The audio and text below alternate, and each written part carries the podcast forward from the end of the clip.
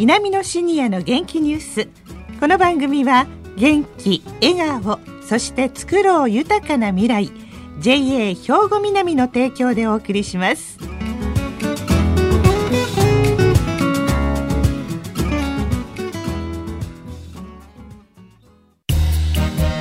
皆様の元気生活を応援する JA 兵庫南。近畿最大級の農産物直売所虹色ファーミン。おすすめは JA 兵庫南エリアの新鮮な地元農産物。皆さんおはようございます。藤原まさです。南のシニアの元気ニュースの時間です。この番組は兵庫県の高齢者大学南野学園の元気なシニアの皆さんが気になったニュースや話題を取材し、ラジオを聴きの皆さんにお伝えいたします。今日は稲美野学園ラジオ放送サポーター G 班の皆さんです。それでは自己紹介からお願いします。大学院1年生、網田佳代子です。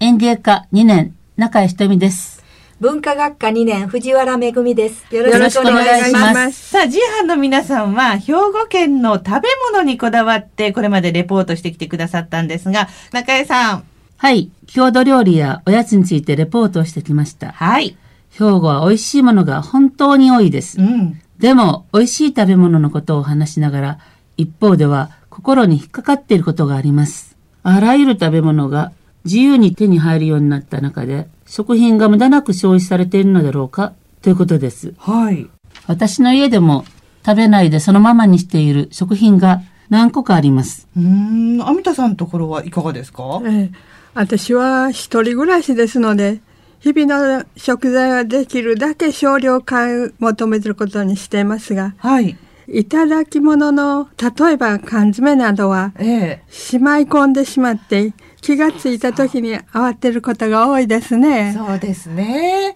今日はこの食品ロスの問題についてなんですね、アミタさん。はい、そうなんです。そういうことで私たちの周りではどんな風になってるかを稲美野学園の方々、140人の人たちにアンケートを行いました。で、質問は2つで、はい。一つの方は賞味期限がまだ残っている食品について差し当たって必要のない場合はどうされてますか？はい。二問目は自宅で消費の予定がない食品が出た場合、その食品を活かすにはどのような方法があるか教えてください、はい、と聞いてみました。はい。その結果、自分では使わない食品が出た場合、賞味期限が切れてない場合でも消費しないで廃棄したり、うん、そのままにして活用しない人が65%にも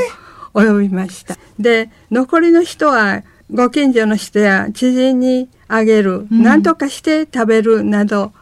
苦労していました。はい。でも実際に寄付の行動に進んだ人は一人だけ0.7%しかいらっしゃいませんでそうですか。その今日のテーマはその食べ物を寄付するということなんですね。はい。はい、藤原さん。はい。食品ロスの解消のため苦労をしている実態があるのですが、はい。まだ食べられる食品を各種団体や施設に寄付し、有効活用する方法を子ども食堂、施設など食品をより必要としているところに届ける方法を知っている人が8.6%と少ないんです。はい、そこで広く知ってもらう活動の大切さを感じます。はい。ということは今日はその食品ロスの話で寄付をするという話題なんですね、中井さん。はい。自分が消費するのは難しい時。はい。そんな時に食品を生かして使える方法があまり知られていないことがよくわかりましたので、ええ、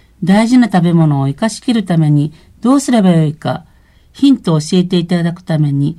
神戸シルバーカレッジに置かれている NPO 法人グループはのあがり哲弘さんに話を聞いてきました。まずですね、まあ聞き慣れない言葉かもしれませんが、フードドライブを我々今活動してるわけですがそのきっかけとなったのは何かと言いますとですね私はあの3年前神戸シルバーカレッジを卒業しました。生活環境コースの教室にですね日めくりのですね川柳カレンダーっていうのがあるんですよ。その中の一つにですね食べ物を輸入してまで捨てる国っていうね川柳がありまして実際にどのぐらい捨てられているのかなというふうなことをいっぺん考えてみようと。それであの実際調べていきますと、食料自給率でいいんですかね、37%結構に低いんですね、日本の場合ね。ほとんど輸入というか3分の2が輸入品。それで、あの、川柳通り輸入しても、今では632万トンというね、食品ロスが発生しているわけですね。内訳がですね、企業から出る分が55%、家庭から出る分が45%実はあるわけです。我々が注目したのは家庭から出る食品ロス。まだ食べられるけど捨てられている食べ物ですね、まあ、そういう実態も分かりましてもったいないなということからこれを何とかする方法ないんかなっていうのをいろいろ調べていきますと実はフードバンクというところがございましてフードバンクはそういう食物を集めましてですねそれを必要としているところへ提供している。もちろん全部無償です。まあ、そういうふうな実態が分かってきまして我々あのフードバンク関西というところにですねお邪魔してその実態を聞きに行ったんですけどもなんとか協力できないかなということでグループ1の中に今フードドライブをお願いしてるんですよっていう話がありました。フードドライブって何なの？っていうのが家庭の食品をまだ食べられる分を集めてそれを必要なところに持っていくとそういう活動をフードドライブと言ってるわけなんですけども。フードドライブで食品を持っていった場合、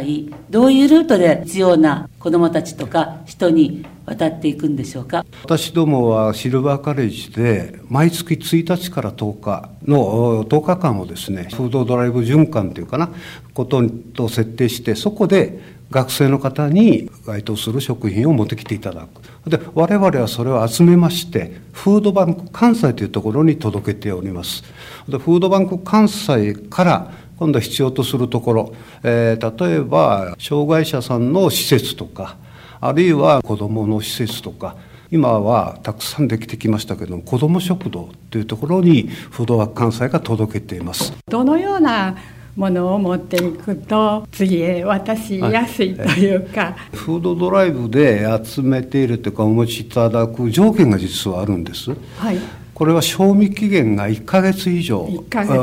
の賞味期限がある食べ物、はい、それから開封されていない食べ物、はい、常温で保存できるもの。というのはちょっと制約があるんですけども。まあ、そういう商品であれば何でも実はいいんですが、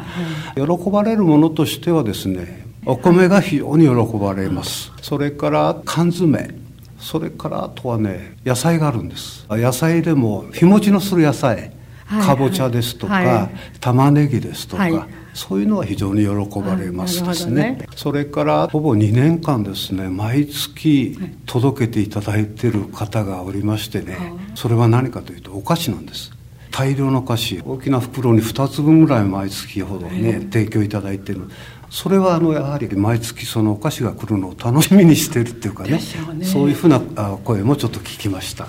フードドライブ数が少ないような感じですけども、はい、企業がまあ定期的にやってることはあるんですが、我々のような小グループでですねやってるっていうのはあんまり聞いたことないですね。7人でやってるんですけどもまず最初ですねカレッジの中でそれを浸透させようってことから始めました。カレッジの学生に持ってきてもらおうという活動を始めたんですが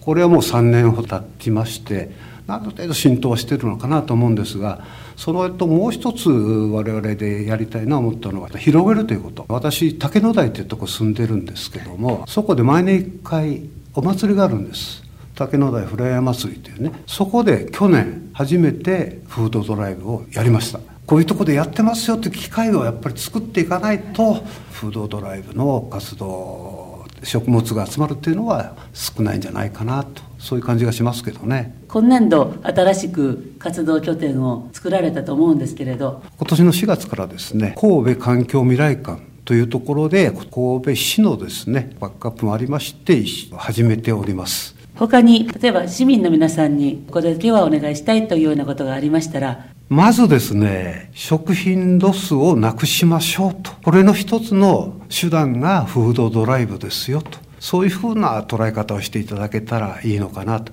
いやあの、恥ずかしながら、フードバンクとか、フードドライブ、初めて聞く言葉でした、中江さん。皆さんの家で余った食品を有効に活用するために、はい、フードバンク関西という団体がその食品を集め、子ども食堂など必要としている施設に届けてくれます。はい、一般の方からの寄付が増えていくことが食品を無駄にしないために大事になっています。でも、あかりさんがおっしゃっていたように、集めるのがなかなか難しいようです。はい。このなかなか集まらない原因というのは何なんでしょうかね？藤原めぐみさん。あの、持っていく気があっても、何が必要なのかわからないのです。はい。大根が欲しいとか、うん、インスタントラーメンが欲しいとか、具体的な情報が出されたら協力しやすいですね。そうですよね、阿弥陀さん。ええさっきのお話はどんなものがというお話でしたけども、はい、フードドライブを行ってくれる施設が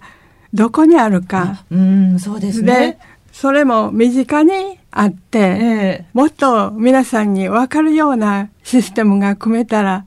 協力しやすいんじゃないかと思いますけどね。ねはい、はい。で、中井さんも体験してこられたみたいなんですけども、いかがでしたか？あがりさんがスタッフをされている神戸環境未来館では、毎月1日から10日まで集める活動をしているそうですね。はい。上りも立てて PR しているようです。皆さんの家の近くでも買い物や用事のついでに持っていける場所で集めてくれたら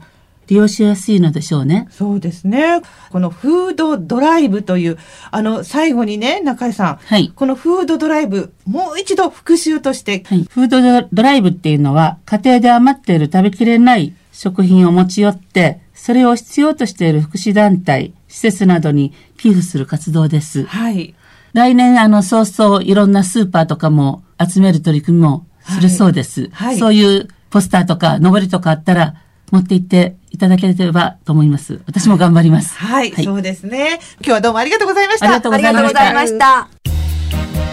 皆様の元気生活を応援する JA 兵庫南近畿最大級の農産物直売所虹色ファーミンおすすめは JA 兵庫南エリアの新鮮な地元農産物ここで兵庫県の高齢者大学の動きやシニアの皆さんにも興味のある行事などをお知らせいたします。